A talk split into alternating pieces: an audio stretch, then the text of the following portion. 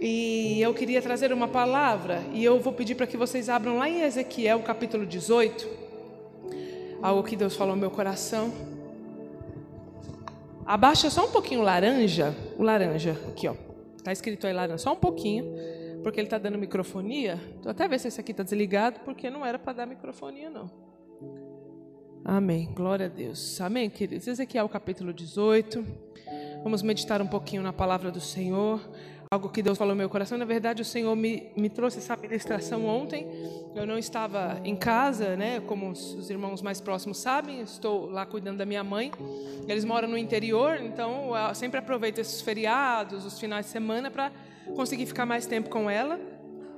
Ela já tem mais de 70 anos e ela está com Alzheimer e é uma graça é uma fofa. A gente dá muita risada com ela. E ela já está num estágio um pouco avançado, então é, a gente tem que fazer uma comida diferenciada para ela, né? Para que ela não use sonda. Então nós preferimos pagar esse preço, né? Porque colocar a sonda seria mais fácil, mas a gente entende que para a gente não seria fácil ver aquilo. Então a gente prefere ter o trabalho de ficar ali, às vezes, duas horas tentando dar uma refeição que poderia ser em 20 minutos. E, mas tem sido muito prazeroso, tem sido muito prazeroso. Como é bom a gente ter amor para cuidar das pessoas, né?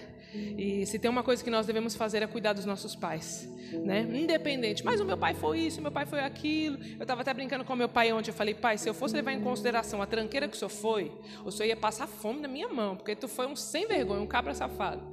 Mas a Bíblia fala que nós temos que honrar o nosso pai e a nossa mãe. E ela não coloca condições, né? Ela não fala, olha, se o seu pai foi bom, você deve né? Se o seu pai foi ruim, não. Porque um dia nós também seremos pais, a gente também vai ter filhos, a gente também vai ficar idoso, né? E a gente precisa colher aquilo que a gente planta. Então vamos fazer boas plantações. E aí eu levantei cedo, fiz um mingauzinho dela, meu pai, enquanto meu pai foi dar banho para ela e tal. Eu subi no. Eles têm uma edícula, e eu subi lá na edícula, que é bem no alto, um lugar bem alto. E o Senhor trouxe essa palavra ao meu coração, e de princípio eu não entendi direito. Eu meditei e fui fazer as coisas, né? Porque enquanto tá lá não, dá pra, não tem folga, é muito trabalho para fazer. E aí nós chegamos ontem bem tarde já, já era mais de meia-noite. E hoje de manhã eu levantei bem cedo e o Senhor começou a ministrar algo no meu coração. Eu entendi que realmente o Senhor queria falar conosco essa palavra. É uma palavra de alinhamento, uma palavra de correção, mas uma palavra para mudar o curso da nossa vida. Nós precisamos, é, estamos entrando numa fase, num tempo, onde precisamos de mudança. Amém? Então vamos lá em Ezequiel capítulo 18 e eu vou pedir o máximo da atenção de vocês porque eu vou precisar ler o capítulo inteiro do, de Ezequiel capítulo 18 para a gente entender um pouquinho esse contexto. Então, para que não fique maçante, para que não fique, né, de repente, aí complicado, você preste um pouquinho mais de atenção para que a gente consiga entender o que Deus quer falar conosco nesta manhã. Amém? Ezequiel capítulo 18, a partir do versículo 1, que diz assim: O meu texto ele tem epígrafe que diz assim: Aquele que pecar morrerá. E diz assim: Esta é a palavra do Senhor que veio a mim. O que vocês querem dizer quando vocês citam o provérbio sobre Israel? Os pais comeram uvas verdes e os dentes dos filhos se embotaram? Juro pela minha vida, palavra do soberano Senhor, que vocês não citarão mais esse provérbio em Israel. Pois todos me pertencem, tanto o pai como o filho me pertencem, e aquele que pecar é que vai morrer. Suponhamos que haja um justo que faz o que é certo e direito. Ele não come nos santuários que há nos montes, nem olha para os ídolos da nação de Israel. Ele não contamina a mulher do próximo, nem se deita com a sua mulher durante os dias da sua menstruação. Ele não oprime ninguém, ele devolve o que tomou como garantia no empréstimo. Não comete roubos, antes dá sua comida aos famintos, fornece roupa para os despidos, ele não empresta visando nenhum lucro, nem cobra juros, ele retém a sua mão para não cometer erro e julga com justiça entre os homens. Ele age segundo os meus decretos e obedece fielmente às minhas leis. Esse homem é justo e com certeza ele viverá. Palavra do, palavra do soberano, o Senhor.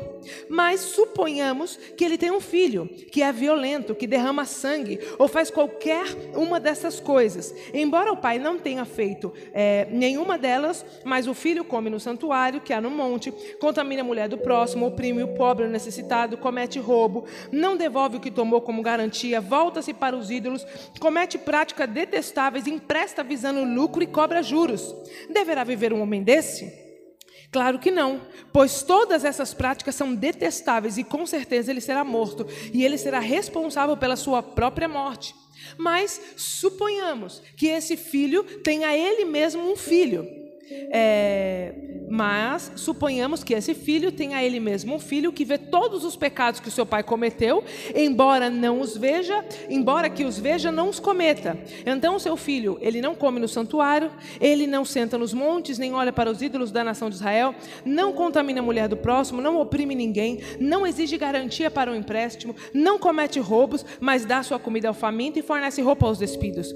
Ele retém a mão para não pecar e não empresta visando nenhum tipo de lucro e nem cobra juros e ele obedece às minhas leis e age segundo os meus decretos. Então, ele não morrerá por causa da iniquidade do seu pai, certamente ele viverá.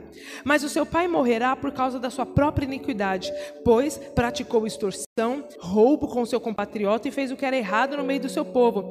Contudo, vocês perguntam: por que o filho não partilha da culpa do pai, uma vez que o filho fez o que é justo e direito e teve o cuidado de obedecer a todos os meus decretos? Com certeza ele viverá.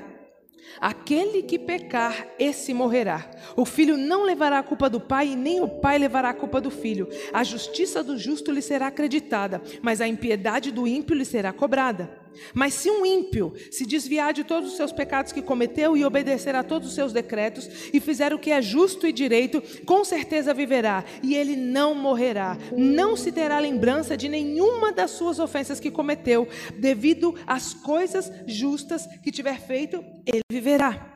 Teria algum prazer na morte do ímpio? Palavra do soberano Senhor. Ao contrário, acaso não me agrado vê-lo desviar-se dos seus caminhos e viver?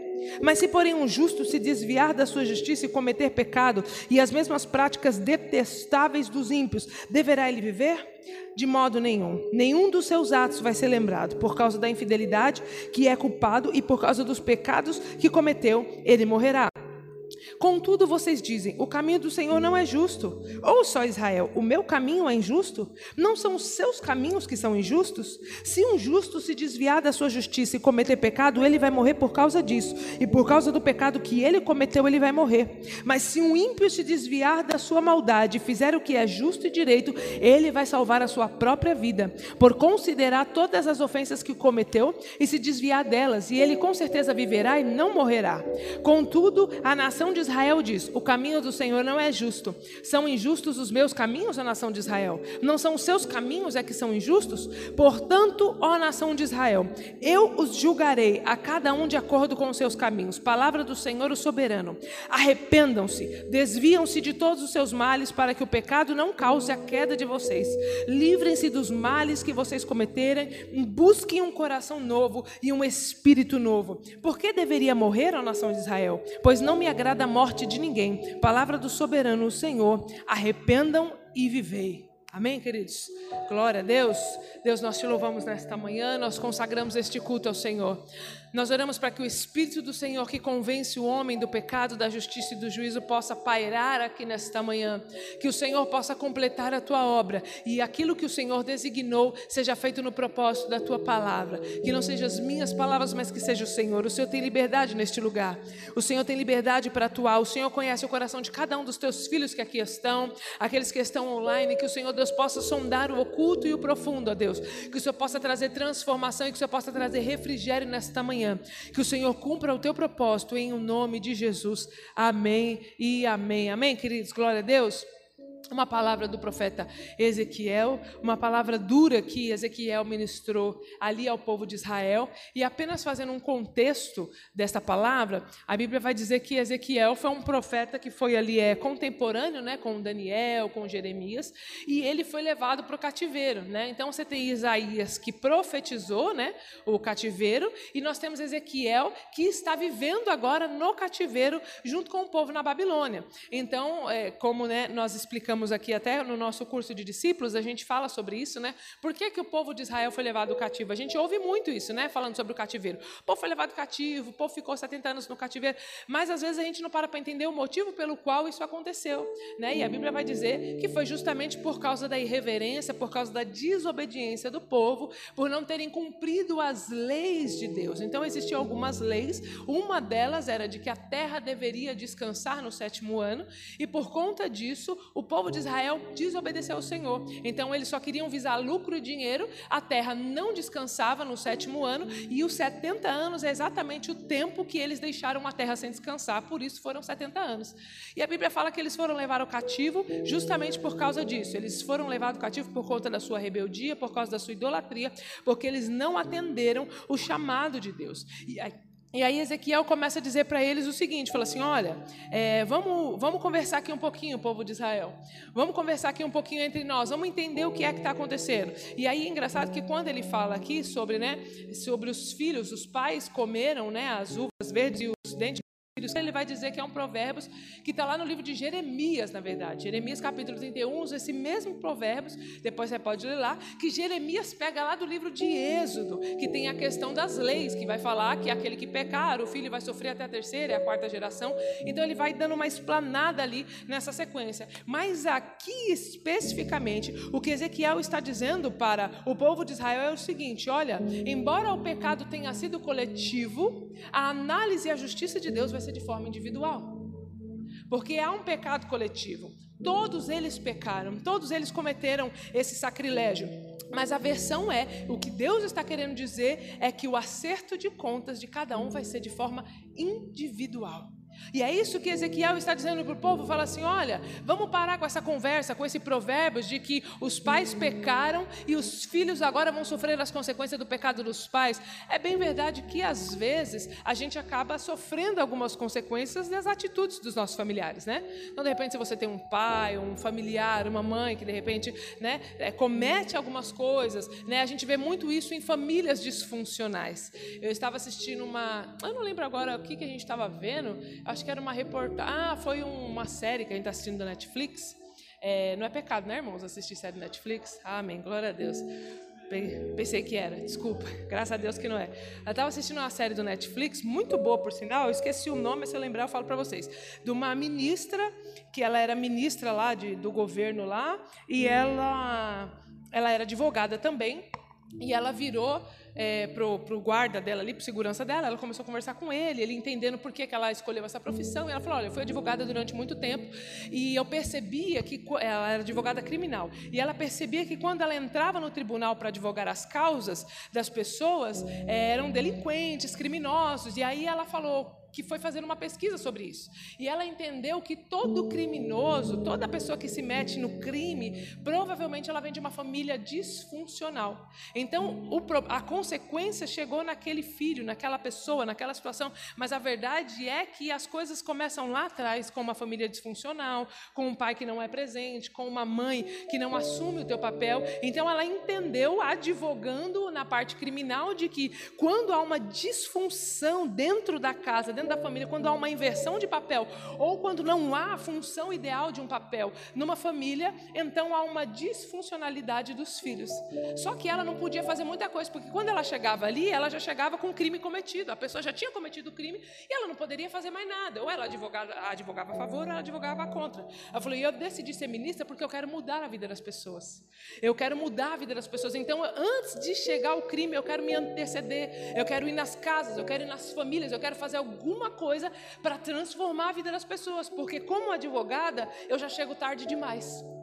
Eu comecei a falar, a ver aquele negócio, porque crente é assim, né? Como diz o Gila Bertelli, tudo fala, né?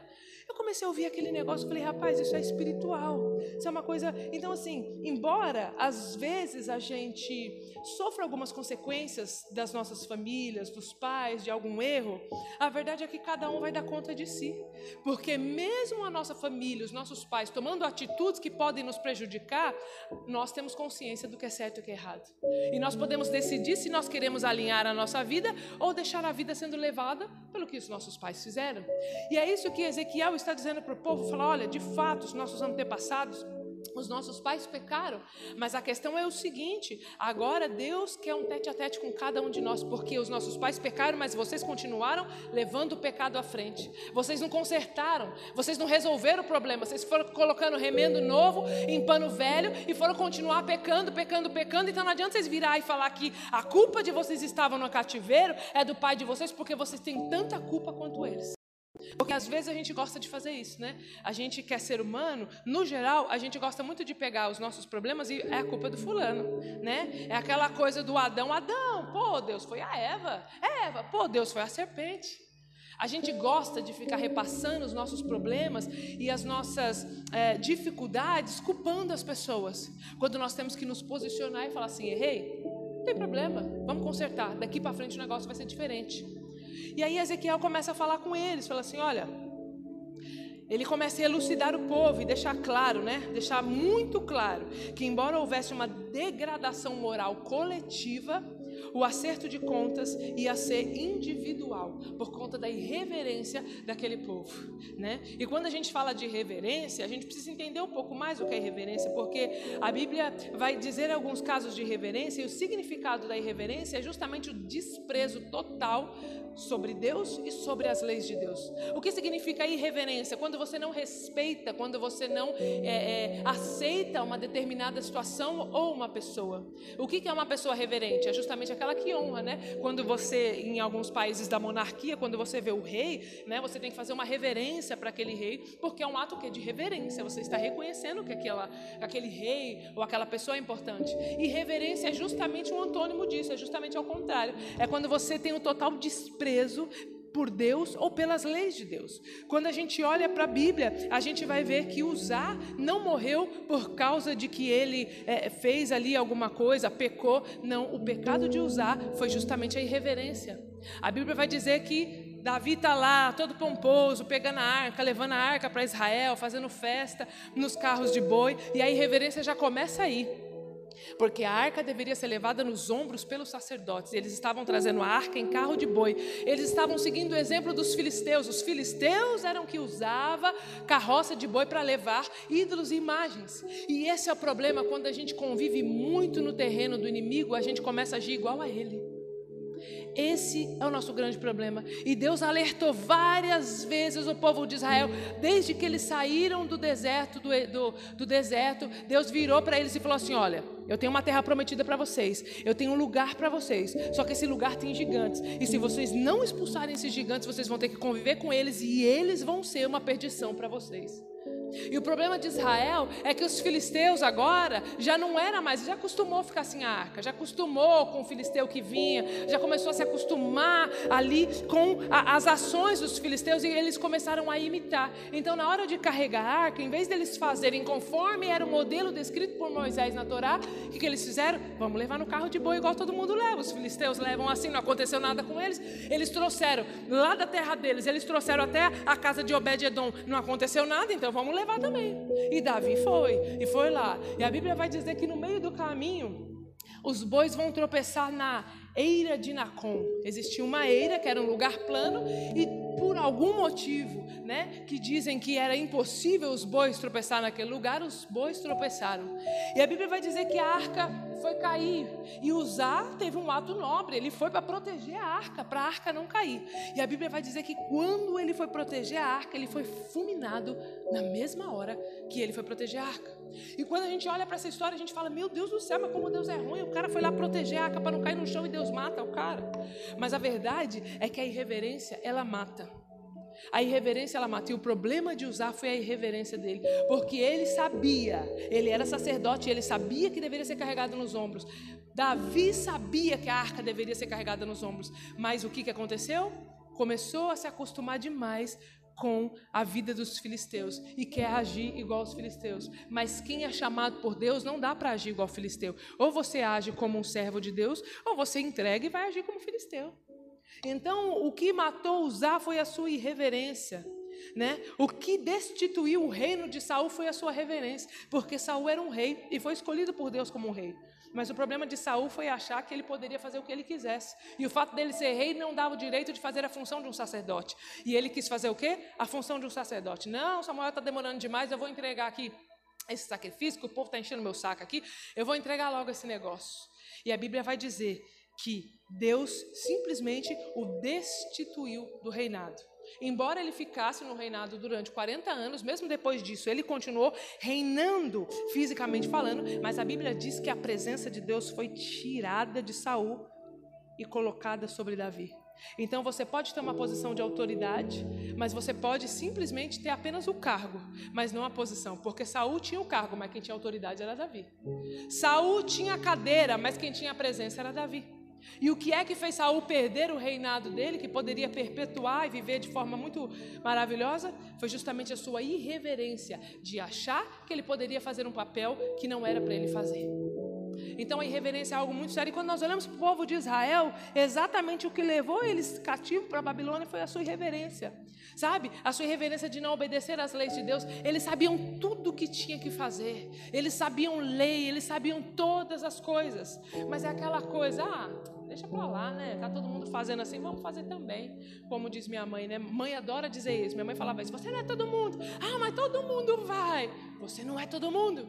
Ah, nossos irmãos, como eu queria. Na minha época, que eu era adolescente, não faz muito tempo, eu sou uma jovem senhora, né? Em nome de Jesus. Né? Mas quando eu era adolescente, tinha muita excursão na escola. Não sei se vocês são dessa época. Excursão para o Play Center, excursão para o Hop Harry, excursão para o. Como é que.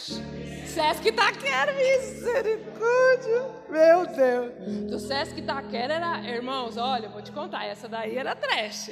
Mas eu fui, eu não vou negar que eu fui. E era bom, né? Era gostoso, né, gente? A gente que não tinha casa com piscina, quase não ia na praia. Meu filho, o Sesc pra gente era o mundo, é o mar, né? Então a gente tinha muito. E às vezes, só que tudo era cobrado, né? E eu não sei se na época de vocês era assim. Eu era assim, eu tinha muito receio da minha mãe e meu pai era assim, mão de vaca. E aí o que, que acontece? Ele não dava dinheiro pra gente ir pros negócios. Então, assim, eu deixava para falar no dia, um dia antes, sabe? Que é para pegar ele de surpresa e ele não deixar eu ir. E eu falava, pai, vamos. Não, não vai. Não, pai, eu quero ir, mas todo mundo vai. Mas você não é todo mundo. Todo mundo vai, pai, só eu vou ficar para trás. Porque na época, as pessoas que iam para a excursão, iam para a excursão, mas quem não ia tinha aula. Aí quando chegava lá na escola, tava só os pobres, que não podiam ir para a excursão, tava lá na sala. Todo mundo que era pobre tava na sala. Por que, que você não foi? Porque eu tinha dinheiro. E a, e, e, a, e a, raiva era justamente essa. Não é porque eu queria ir, era porque eu ia ser vista como pobre. Pô, todo mundo foi, totô. Então assim, é complicado. Então ele fala, você não é todo mundo. E é exatamente o que Ezequiel estava dizendo aqui, olha, vocês estão se comportando como os filisteus. Vocês estão tomando atitude que não é para vocês tomar. Vocês são o povo escolhido, amado pelo Senhor, mas vocês estão preferindo justamente fazer o que não é para fazer. E vocês vão sofrer as escolhas disso, porque as escolhas são feitas e os acertos são feitos também de forma individual. Então, queridos, a irreverência é algo terrível e toda reverência leva a um cativeiro, mesmo que não seja físico mas pode ser moral, pode ser espiritual, mas a irreverência leva a todo cativeiro. E isso é muito sério, porque o povo sofreu demais, né? De fato, os pais pecaram, de fato, o pecado foi coletivo, mas a justiça ela é individual. Não tem jeito, o acerto de contas é individual. Eu não sei se vocês já viram casos de de roubos que são feitos em grupos, gangues, né? Então, às vezes, cinco, seis pessoas vai lá, comete um roubo, alguma coisa assim do tipo, e eles são levados presos. Mas quando chega lá no tribunal, cada um vai ser julgado de forma individual. Já viu isso? Já viu aqueles assalto ao Banco Central? É trocentos mil negros. Mas cada um tem uma pena individual. Mas o roubo não foi em grupo? Foi em grupo. Mas cada um teve uma ação distinta no, no crime, no delito. Então, um foi o chefe, o outro foi o cabeça, o outro foi o aviãozinho, o outro foi um co-participante. E o problema de muitos é isso: é a co-participação. Eu não fiz, não, eu não estava junto. Não, mas eu não estava lá. Mas de alguma forma eu estava participando. De alguma forma eu estava sendo conivente com a situação. Então, você se torna um co-participante. Então cada um tem uma pena individual. E é isso que nós temos que entender, que embora a nossa nação ela tenha sido é, como é que eu posso dizer, avaliada por Deus, analisada por Deus, embora há uma justiça sendo feita de forma coletiva sobre a nação, nós teremos os nossos acertos individuais com o Senhor. E esse texto aqui, eu queria elucidar apenas três aspectos que eu entendi aqui, que era o que Deus queria falar conosco nesse texto, sobre essa situação que ele começa a falar. E os três aspectos é sobre a justiça divina, é sobre a graça e é sobre arrependimento. Dentro deste capítulo são as coisas mais fortes que eu vejo nisso, e eu queria relatar com vocês aqui de forma bem breve isso. Então, a primeira coisa que a gente vê é a questão da justiça divina. Deus começa a falar sobre justiça com o povo. E ele começa a mostrar que, deixar bem claro, de que a alma que pecar, essa morrerá. Né? É, e quando a gente está falando aqui de pecado, a gente não está falando de é, é, é, situações, né? porque pecar, a gente peca todo dia. A gente vem de uma ação pecaminosa, uma palavra errada que você fala, um estresse, um grito que você dá, pronto, você já pecou. Então, não é sobre esse, essa vida é, é, que a gente tem, essa condição do pecado de Adão. Aqui, o que o texto está querendo dizer é o pecado de forma deliberada, é uma vida de constante pecado. É uma vida onde a pessoa ela não tem uma transformação, ela não tem uma mudança de comportamento, então ela faz aquilo que é errado. Sabe aquela pessoa que ela rouba, ela sabe que é errado, mas ela rouba. Aí daqui, aí amanhã ela pede perdão, ah Deus, mas eu vou só mais hoje de novo, aí vai. Aí amanhã faz de novo. Amanhã faz de novo. Essa pessoa ela não teve uma transformação, ela vive uma vida de pecado. Sabe? Casais que têm é, é, relacionamento sexual antes do casamento. Ah, não, mas Deus perdoa. Aí vai lá, se acaba. Ah, não, vamos pedir perdão para Deus. Ok, pecou, se arrepende, né? E aí, mas o que, que acontece? Vai lá, cai no mesmo erro. Uma pessoa que está caindo sempre no mesmo erro, ela está sempre errando o mesmo alvo, porque o significado da palavra pecado é errar o alvo. Esse é o significado da palavra pecado. Quando você erra o alvo, quando você foge do caminho que era para você seguir. Então, quando você vive uma vida de pecado, uma vida pecaminosa, você acaba atraindo para você a justiça de Deus. E é isso que o profeta Ezequiel está dizendo ao povo, fala assim: "Olha, Deus está vindo com justiça. E Deus é um Deus justo e é um Deus reto. Então, vamos parar com essa bobagem de que vocês estão colhendo o pecado dos pais e os pais estão colhendo o pecado dos filhos, porque isso não existe vocês vão pagar pelo pecado de vocês e vocês vão sofrer as sanções necessárias dos erros de vocês, né? E nós precisamos analisar nossa vida, né? Como que nós estamos andando?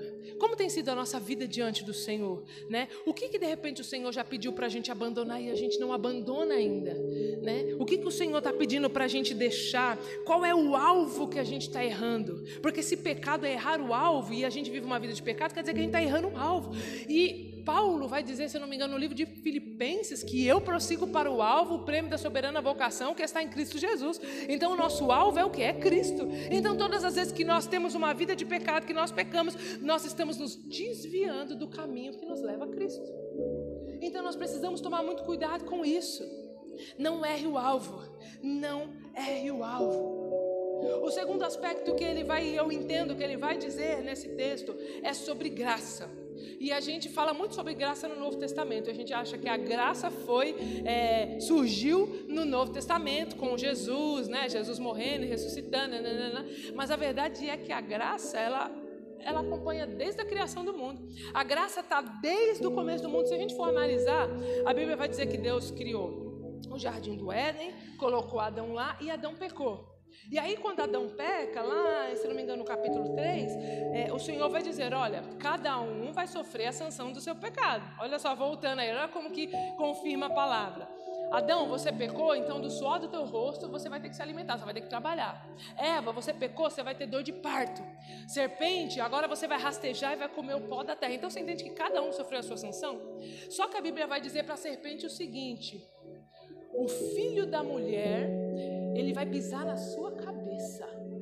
Então, quando ele vai dizer isso para Satanás, que é a serpente, a tipologia de Satanás, vai dizer: Olha, serpente, você fez Adão pecar, mas eu vou dizer uma coisa para você: a graça já está aqui no Éden. A graça já está comigo. Eu estou dizendo para você que lá na frente, o filho da mulher, o filho da grávida vai pisar na sua cabeça e você vai ser derrotado pelo meu filho. Então, essa história de que a graça surgiu lá no Novo Testamento não é verdade, porque quando, quando o próprio Deus vira para Satanás e fala que ele vai ser esmagado pelo Cristo, depois de não sei quantos mil anos lá atrás, então ele já está dizendo que havia uma graça liberada sobre o povo. Só não era de repente de uma forma muito deliberada como nós vemos hoje. E o que é graça? Graça é um favor imerecido. Então ele está dizendo: olha, se o que pecar morrerá, o que arrepender vai alcançar misericórdia. É o que o texto está dizendo aqui. Quem pecar vai morrer pelo seu próprio pecado, mas a pessoa que se arrepender dos seus atos, ela vai viver, ela vai alcançar misericórdia. É isso que ele está dizendo. A graça não é um alívio da consciência, a graça é um caminho definitivo que nos leva a Cristo, e é o único caminho que nos leva a Ele. Então a graça ela não é um alívio da nossa consciência. Ai, tem problema eu pecar, não, porque se eu pecar, a Bíblia fala que eu tenho a graça de Deus e aquela coisa toda.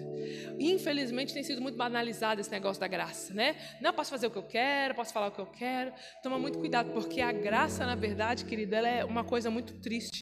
Né? E eu sempre digo que uma vez você conhecendo a graça, você fica escravo dela. Uma vez você conhecendo a graça, você fica escravo dela, porque ou ela te condena ou ela te justifica. Então a graça não é um alívio para a sua consciência de que quando você pecar, é claro que a o Senhor, Ele perdoa os nossos pecados. É claro que a Bíblia vai dizer que né, a graça do Senhor, a misericórdia dele se renova sobre nós todos os dias e tudo ok, tudo tal. Mas a graça, ela sonda o teu coração e sonda a sua mente para saber se houve um arrependimento. E se não houve um arrependimento, se não houve uma transformação, a graça é inútil para você. A graça é inútil para você. E Paulo vai dizer, se eu não me engano, no livro de Romanos, ele vai falar ali um contexto onde quando você conhece a Cristo, quando você conhece as coisas de Deus e você peca, você resolve sair da presença de Deus você estivesse crucificando Jesus novamente na cruz. E isso não tem volta. E isso não tem, é, eu não vou dizer que não tem perdão, mas é o contexto que ele quer dizer é o seguinte: quando você conhece Jesus, quando você tem uma vida com Deus e você resolve viver uma vida de pecado, então você está crucificando Cristo de novo. E isso é um sacrilégio, porque a Bíblia vai dizer que ele vai morrer e vai ser crucificado apenas uma vez. Então é como se você estivesse querendo crucificar Jesus de novo, fazendo ele passar por tudo de novo que ele já passou. Então isso é muito sério. Então a graça ela não é um alívio para nossa consciência. Se por um lado a graça apaga os pecados, ela também destrói todo o caminho e todo o seu passado. Olha o que o versículo vai dizer, o 20. Olha o que, que ele fala. Aquele que pecar, esse vai morrer. O filho não levará a culpa do pai, nem o pai levará a culpa do filho. A justiça do justo será acreditada, mas a impiedade do ímpio será cobrada. Aí ele vai falar: se o ímpio se desviar dos seus pecados que cometeu e obedecer os meus decretos, e fazer o que é justo e fazer o que é direito, com certeza ele vai viver e ele não vai morrer. E olha o que, ele está dizendo aqui: não se terá lembrança de nenhuma das ofensas que cometeu devido às coisas justas que ele fez, ele vai viver. Então, quer dizer, se a pessoa tem uma vida de pecado e ela se arrepende, a Bíblia vai dizer que esses pecados vão ser esquecidos e Deus não vai lembrar mais desses pecados. Simplesmente vai dar uma amnésia em Deus, né? Está aqui, é isso? De todas as transgressões que cometeu, não haverá lembrança contra ela. Pela justiça que praticar, ela viverá. Ou seja, Deus vai começar a contar o que? Os seus atos de justiça, porque afinal de contas você se arrependeu. Então não tem por que Deus ficar martirizando você. Uma vez que você se arrependeu, agora você vai ser lembrado pelas coisas que você fez, né? Aí depois ele vai falar assim: é... não terá lembrança devido a. Teria algum prazer na morte do ímpio? Piriri, ao contrário, acaso não me agrada, né? Tá? Aí no 24 ele fala assim: Mas se, porém, o cara que é justo, o cara que já faz as coisas direito, se desviar da justiça, cometer pecado e as mesmas práticas detestáveis dos ímpios, ele deverá viver?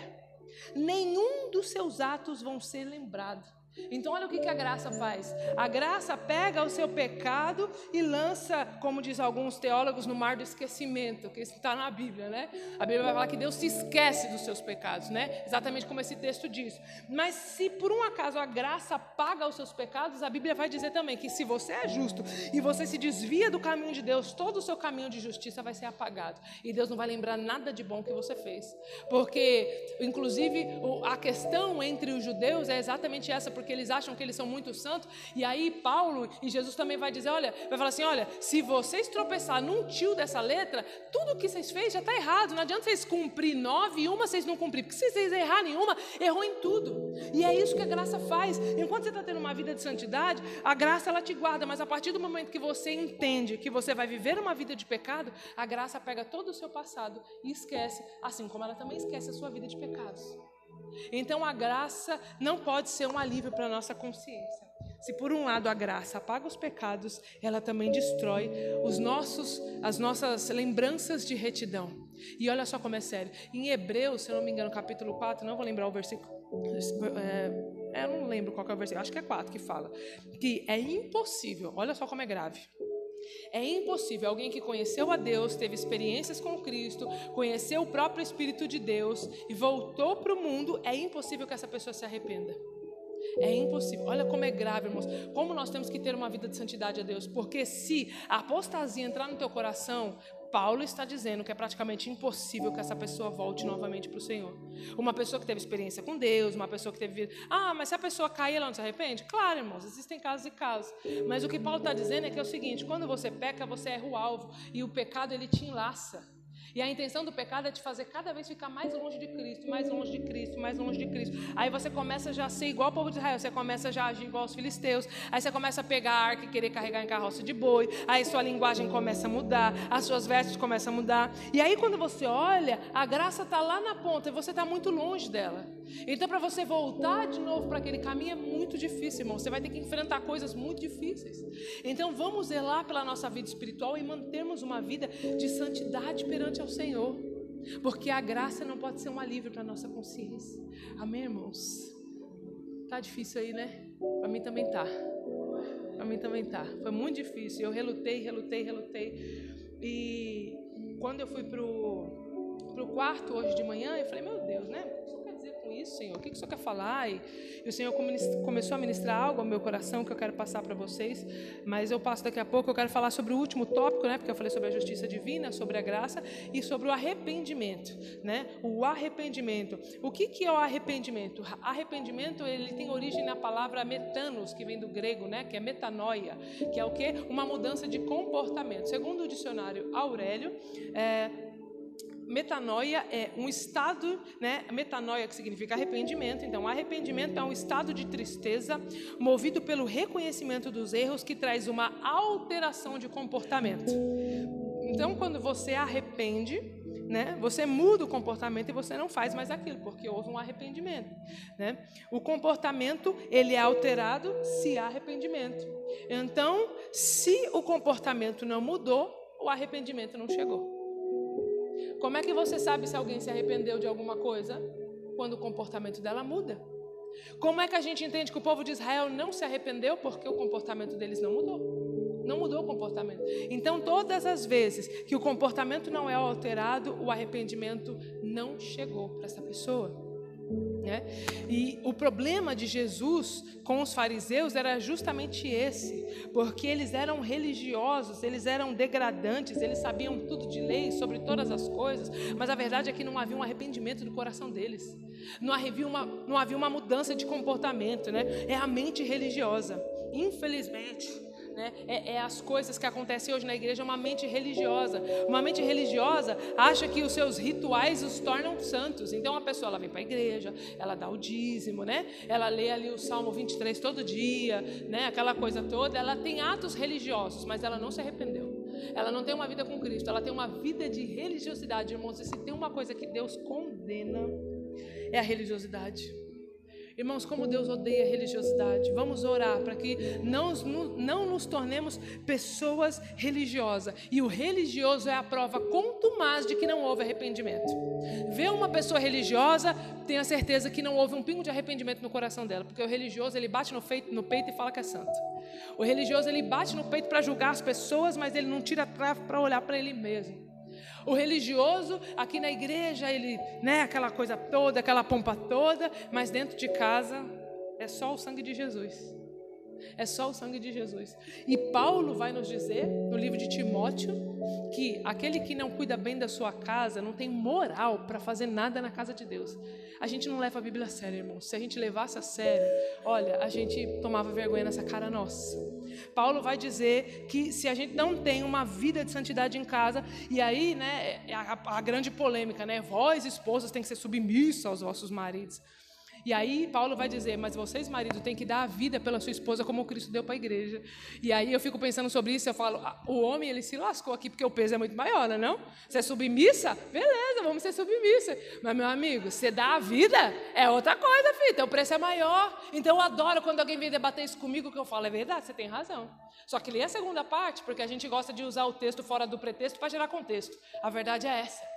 Eu falo, lê a segunda parte. A Bíblia vai dizer que o marido tem que amar a esposa e ele tem que morrer por ela, como Cristo morreu para a igreja. Sabe o que é isso? Você tem que viver uma vida a qual a sua esposa se sinta bem, se sinta feliz de saber que o marido dela faz tudo por ela. Não estou dizendo de acobertar pecados, de correção, não estou dizendo de nada disso. Eu só estou dizendo que a gente precisa entender que a gente não pode ter uma mente religiosa de achar que a gente conhece tudo de Bíblia, conhece tudo de Deus, conhece todas as leis e fundamentos, mas não conhece a essência de Cristo. Porque quando você conhece a essência de Cristo, queridos, a lei não serve para nada. A lei só serve para quem não entendeu a graça. A verdade é essa.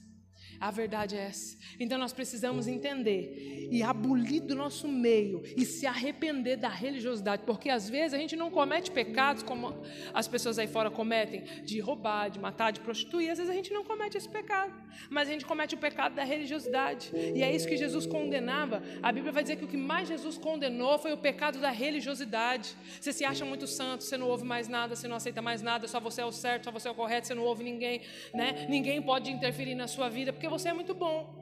Eu tenho orado até para Jesus levar essas pessoas e recolher essas pessoas, porque se ela é tão santa, ela vai ficar no nosso meio, ela vai, né? Já viu aquelas pessoas que falam assim: eu não vou para a igreja porque a igreja só tem pecador, né? Eu falei: graças a Deus, meu amigo, tu é santo, então peraí, Jesus, vamos recolher aqui o santo. O Senhor esqueceu um querubim na terra, porque aqui é o lugar para os doentes mesmo. Ué, onde já se viu? Igreja, Jesus foi falar isso para os fariseus, fala assim: olha, eu não vim para os sãos, eu vim para os doentes. Foi para esses que eu vim. Eu não vim para quem é perfeito, não. Se você é perfeito, teu lugar está errado. E foi por causa disso que Satanás caiu, porque ele começou a se achar muito perfeitinho. Então, quando você vê alguém muito religioso, muito perfeito, que sabe tudo, que já viu tudo, que tem a, a, a ponta da língua, ele sabe tudo, toma cuidado, porque o próximo passo dessa pessoa é cair no abismo, igual Satanás caiu. Uma pessoa que é a cópia de Jesus, que tem o caráter de Jesus, a primeira coisa que ela tem é arrependimento e humildade. A Bíblia vai dizer o quê? Que ele é manso e humilde de coração. Então, uma pessoa que é autoritária, uma pessoa que é orgulhosa, uma pessoa que é arrogante, uma pessoa que tem muito argumento, ela está bem longe de Jesus. Ela está bem longe de Jesus, querida. Mas sabe todo de lei, mas é pastor, é apóstolo, é bispo. Ok, está longe de Deus. Né? Quantos pastores e apóstolos estão aí fazendo uma série de. Sabe, irmãos? A gente estava até vendo o, o caso de uma, uma, uma missionária, uma pastora aí, que veio a público aí contar que da, da traição, né? Houve acho que um adultério no casamento e ela é uma pessoa famosa. E na época que aconteceu, a, a impressão que dava, que ela falava, era que o marido tinha traído ela. Então ela condenou o marido, matou o marido, e não sei o quê, né, né, né, e meteu o pau no marido, aquela coisa toda. E o cara não, não foi eu cometi. E eu sempre. Eu, olha, irmãos, eu, eu não sei, a gente que tem. É, é, mulher já, é, já tem um sexto sentido, como diz por aí, né? E aí, quando você tem a, a veia minha profética, a gente tem que. É, entender, ouvir tudo, entender todas as coisas, mas você tem que ter um discernimento espiritual, né? E aí eu sempre falava para meu marido, falei, essa história tá estranha, tá esquisito isso, eu não estou sentindo paz. É, parece que não entra o que ela está falando comigo. E aí parece que essa semana ela veio a público contar que realmente foi ela que adulterou. Realmente foi ela que caiu, foi realmente ela que traiu. E detalhe, ela foi fazer uma agenda ela foi ministrar numa igreja e lá ela já tinha um trelelê com um camarada dessa igreja e ela terminou o culto, ela foi lá, fez as coisas que ela tinha que fazer com esse camarada e o que, que aconteceu? Ela engravidou. Ela engravidou. Olha, que o diabo ajuda a fazer, mas não ajuda a esconder. Olha que coisa legal. Ela engravidou. E aí ela voltou para casa, fez exatamente o que Davi fez com Urias. Foi para casa, tentou de ajeitar uma noite romântica para dar a impressão que era do camarada ali, era do próprio marido, né? E aí agora ela contou a público de que a filha não era do marido oficial, que era do amante que ela teve quando ela foi fazer uma agenda. E o que me intriga não é a gravidez, não é a separação, ok? Porque, irmãos, todos nós estamos suscetíveis. Eu não estou aqui falando, julgando, como se nós fôssemos perfeitos. Isso pode acontecer com qualquer um de nós aqui. Basta você arrancar um pezinho um pouquinho aqui do altar, ó, que a gente cai igualzinho, ou pior. A questão é o seguinte: aonde ela caiu? Ela não caiu quando ela foi para a cama com aquele cara, quando ela estava fazendo uma agenda. Ela caiu muito tempo atrás. Esses bois, quando eles tropeçaram na era de Nacon, na verdade eles não, não tropeçaram ali. A verdade é que o povo já estava tropeçando lá atrás. Ali só ficou prático a situação. O povo já estava pecando lá atrás porque a arca estava lá com Dagon, estava levado escravo. Sabe quando eles começaram a cair? Lá na época de Eli, quando Ofni e Finéias estava fazendo um barraco lá no santuário e Eli não teve moral para consertar a casa dele. Ali já tinha caído. A verdade é que quando os bois tropeçaram ali, ali só foi o fato consumado. O erro já estava sido lá atrás. Então nós temos que tomar muito cuidado, querido, porque, sabe, voltando para a religiosidade, o que essa moça fez, essa missionária fez, ela era uma religiosa, ela conhecia de Bíblia, ela sabia tudo de Bíblia, ela era famosa, sei quantos milhões de seguidores na internet. Mas Jesus olhava para ela e não estava aprovando. E com muito é, com muito pesar no coração, eu acredito, porque são pessoas que têm talento, são pessoas que têm chamado de Deus, são pessoas que têm tudo para fazer o negócio acontecer, mas que resolve andar muito com o filisteu, e quem anda muito com o filisteu fica parecido com ele. Temos que tomar cuidado com quem andamos, o que ouvimos, como ouvimos, mas também temos que tomar cuidado para não sermos pessoas santas a ponto de achar que não podemos ouvir ninguém, que não podemos ter relacionamento com ninguém, que não podemos andar com ninguém. A melhor proteção que você faz para você, para sua vida e para sua casa é: não ande sozinho. Não ande sozinho. Eu fico com muito receio de quem é muito sozinho. De quem não, eu, eu ouço as minhas coisas, eu vivo a minha própria vida, não preciso de ninguém, toma muito cuidado. Eva pecou porque estava sozinha no jardim, por isso que ela caiu. Ei, Davi caiu com Betseba por quê? Porque estava sozinho no palácio. Então toma muito cuidado. Se você anda muito sozinho, trate de se enturmar. Eu não estou falando de viver na casa dos outros, irmãos. Não é nada disso não. Eu estou falando, fique perto do corpo. Porque aqui são membros, são membros, um vai protegendo o outro. Aqui tem rim, aqui tem coração, aqui tem pulmão. Um vai protegendo o outro. Provérbios vai dizer que aquele que se isola procura a sua própria ruína. Então, quando você anda sozinho, você anda suscetível às armadilhas de Satanás. Não ande sozinho. Quando a gente olha para a Bíblia, Deus vai dizer em Gênesis 1: façamos o homem. Ele não fez nada sozinho, ele não andava sozinho. Quando a gente olha para Jesus, ele começou o ministério dele, a primeira coisa que ele fez foi chamar pessoas: vamos, doze comigo. Então não devemos andar sozinho, não podemos andar sozinho, não podemos viver isolado. Nós não somos uma ilha, nós somos uma comunidade, nós somos a igreja de Cristo e a igreja é o corpo de Cristo que é feito por muitos membros. Não podemos andar sozinho. Se andarmos sozinhos, estamos suscetíveis a cair. E é bem verdade que companhia às vezes atrapalha, mas uma má companhia atrapalha, porque uma companhia de Deus, ela vai sabe fazer o quê? Afiar. Provérbios vai dizer isso também, né? Que assim como um ferro afia outro ferro, assim um homem afia outro homem. Sabe por que as pessoas querem andar isoladas? Porque ela sabe que a pessoa do lado vai afiar ela, vai pisar no calo dela, vai, sabe assim, vai puxar o cabelo dela. Mas isso é bom, é isso que vai fazer a gente crescer. Você vai pisar no teu calo, eu vou querer puxar teu cabelo, mas daqui a pouco a gente está na sala do café tomando café e tá tudo certo. A gente vai aprendendo a se moderar. Isso acontece muito com pessoas que ficam sozinhas muito tempo, né? Ou viúva, ou, ou acaba é, não casando e fica a vida inteira sozinho. Já percebeu que esse tipo de pessoa ela, ela é difícil e resistente para mudança? Quando uma pessoa que é viúva, às vezes você vai pegar lá no condomínio, tem muita senhorinha que é viúva, de 80, 90 anos, está 30 anos viúva, e ela já criou aquela coisa, ela já tem o método dela, então ela fica meio sem noção, porque não tem ninguém para corrigir, não tem ninguém para falar, ô, oh, fala mais baixo, ô, oh, para com isso, né, né, né, porque isso em casa a gente tem. Meu marido tem hora que ele me ama, minha filha, se liga, tá doido? Onde é que você tá? Opa, não fala assim, ó, oh, procede assim. Então quando você anda sozinho, você não tem ninguém para corrigir, você começa a ficar uma pessoa sem noção. Já viu sem noção? Geralmente ele anda sozinho. Todo sem noção, você pode ter certeza que ele anda sozinho. Ele é avoado, ele é sozinho. Por quê? Porque não tem ninguém para botar ele no trilho. Então, não seja um sem noção, em nome de Jesus. Amém, querido? Vamos andar em comunidade.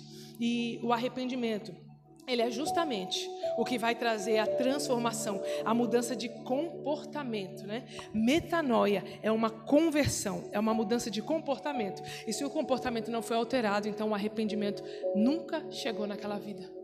E eu queria, já vou para o final, eu queria só trazer um recado de Deus que eu estava orando hoje de manhã. E eu senti o Senhor falando muito forte no meu coração com isso. E, e o Senhor disse: Olha, entregue para a minha igreja isso. E, e foi algo muito pesado. E eu estou apenas passando aqui o que Deus ele quer trazer para nós.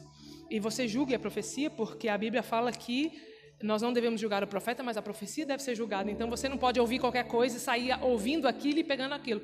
Ouça e vá para a escritura provar se aquilo vem de Deus ou não.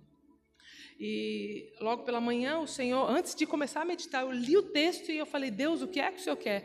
Ele disse: Antes de você é, entender o que a palavra está querendo dizer e o contexto dela, eu quero que você diga ao meu povo algumas coisas. É necessário transformação e arrependimento. E o Senhor falava muito forte ao meu coração que a gente precisa mudar alguns comportamentos de que Ele não está aprovando no nosso meio. Eu não estou dizendo aqui, irmãos, pecado, o Senhor não me revelou nada. De uma forma geral, Ele deixou muito claro de que nós devíamos tomar muito cuidado com as nossas atitudes e com as nossas ações no nosso dia a dia. Deus está cansado de pessoas que falam, falam, falam, mas as suas atitudes não condiz com o que deveria ser feito, sabe? É isso que Deus está falando no meu coração. Eu estou cansado de gente que tem um papel religioso, que sabe tudo sobre religião, mas não sabe nada de mim. Não sabe nada sobre mim. E o Senhor, Ele está pedindo para que a gente volte e se volte para Ele, porque nós vamos ser julgados pelas nossas ações. Então, em tese, o que Deus pediu para que eu falasse a vocês nessa manhã é de que é necessária uma mudança rápida de comportamento, porque Deus não está tolerando mais algumas coisas no nosso meio. E Deus está vindo com justiça sobre a terra e a justiça vai começar na casa de Deus. Então não fiquem escandalizados quando vocês estão vendo de pastores que fez isso, de ministro que fez isso, porque Deus está começando a sua limpeza e ele vai começar nesse lugar. Porque o mundo, ele já é do maligno. O engano já está sobre o mundo. O problema é quando o mundo entra na igreja e a gente aceita, porque ele vai tentar entrar. Isso não é problema. O problema é quando nós abrimos a porta de forma deliberada e deixa ele entrar. E o mundo muitas vezes não é o pecado da prostituição, da droga, né? às vezes o pecado é esse, é a religiosidade. De vir aqui para a igreja, fazer tudo bonitinho, mas na sua casa você não respeita seu, seu esposo, você não respeita o limite dos seus filhos, você compra e você não paga, né? você desrespeita as pessoas, você vai para as redes sociais falar mal de um monte de autoridade. Eu não entendo que bando de crente é esse que vai para a internet meter pau em político. Seja quem for, errou, não, errou ou não errou, nós devemos proceder como homens e mulheres de Deus. A Bíblia fala que nós temos que orar pelas autoridades. Nós não podemos falar mal de autoridade. A gente não pode condenar a autoridade. Primeiro, que nós não somos juiz. Segundo, que a Bíblia fala que nós temos que orar. Mas errou, errou, a justiça vai ser feita. Mas a justiça não está sendo feita. A do homem. Mas na terra vai, Deus vai fazer. Você pode ter certeza. Eu acabei de ler. E o que, que a Bíblia vai dizer? Aquele que pecar, essa alma morrerá. Então, o que Deus quer nos ensinar nesta manhã é de que nós devemos tomar muito cuidado com as nossas ações. É uma manhã de análise. Analise a sua vida, porque Deus está se cansando de alguns comportamentos que têm sido contumaz no nosso meio, e reverências que têm sido contumaz no nosso meio. É uma falta de reverência ali, é uma falta de perdão ali, é uma, um mau procedimento aqui, e Deus está se cansando, porque a Bíblia vai dizer que nós devemos ser santo como Ele é santo. Deus não pediu perfeição. Deus não falou vocês têm que ser perfeitos perfeito, ele falou você tem que ser santo. E a santidade ela é progressiva e diária. Então, Deus ele falava muito ao meu coração. Diga ao meu povo nesta manhã de que eu estou começando a ficar cansado de algumas atitudes rotineiras em que eles sabem que eles precisam mudar e eles não mudam. Cada um vai arcar com seus próprios erros. Eu comecei a analisar a minha própria vida porque não pense que não foi para mim. Não pense que não foi para mim, porque quando ele, Deus ele usa as nossas vidas, primeiro ele fala conosco. Quando Deus se mostrou para Isaías, para poder mostrar para Isaías o pecado do povo, primeiro ele falou o quê? Ai de mim, Primeiro é com você que Deus trata, e é apenas com você que Deus trata. Deus está fazendo aqui um conserto coletivo, não é um julgamento de ninguém, porque Deus não usa a minha vida para apontar o erro de ninguém. Se você vê alguém falando, Deus me falou, pastor Hugo, que você está em pecado, que você tem que mudar isso, você tem que mudar aquilo, esquece que não vem nada de Deus. Deus não dá essa autoridade para o homem. A Bíblia vai dizer que nós vamos governar sobre coisas e não sobre pessoas. Não estou dizendo que você não possa receber uma profecia ou alguma coisa muito individual, mas geralmente o que Deus quer é que a gente olhe para dentro de nós. Sabe, Deus estava falando muito comigo esses dias sobre a questão do reflexo da santidade de Cristo. Vai virar até um livro, eu já comecei a escrever. O reflexo da santidade de Cristo. Quando você olha para a santidade de Cristo, ela vira um reflexo e ela mostra você por dentro. Então, quando você tem um real encontro com a santidade de Cristo, você não consegue mais olhar para as pessoas, porque você começa a olhar o reflexo da sua alma e ver o quanto ela é podre. Aí você não consegue mais olhar para a vida de ninguém. Então, pessoas que olham muito para a vida das outras pessoas é porque ainda não teve um contato com o reflexo da santidade de Cristo. Amém, queridos? Eu queria deixar isso com vocês com muito amor, com muito temor da parte de Deus. Não estou aqui para julgar ninguém, estou apenas falando aquilo que Deus concedeu ao meu espírito. É uma manhã de conserto, é uma manhã de arrependimento. E eu queria muito que todos nós viéssemos aqui na frente para que a gente orasse juntos, né? É, a vida é sua, é particular, mas eu sinto que Deus está tratando a gente de forma coletiva, né? E nós precisamos nos arrepender.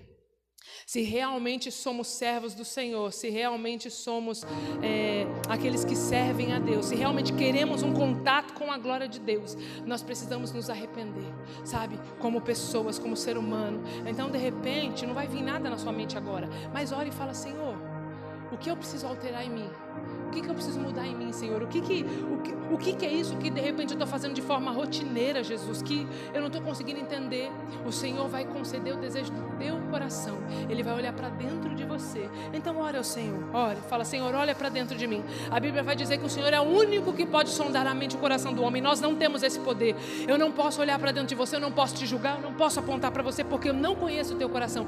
Mas a Bíblia vai dizer que o Senhor conhece. Então, vamos nos humilhar perante o Senhor, vamos pedir perdão né? Chorem os ministros de Deus, chorem no pórtico do altar, né? Vamos colocar a nossa cara no pó, pode ser que ainda haja esperança para nós, porque está escrito que se o meu povo, que se chama pelo meu nome, se humilhar e orar, ah, se voltar para mim e se converter dos seus maus caminhos, então eu, Senhor, eu ouvirei dos céus, perdoarei os seus pecados e sararei a tua terra. Há um perdão para nós, há uma graça para nós, há uma misericórdia para nós nesta manhã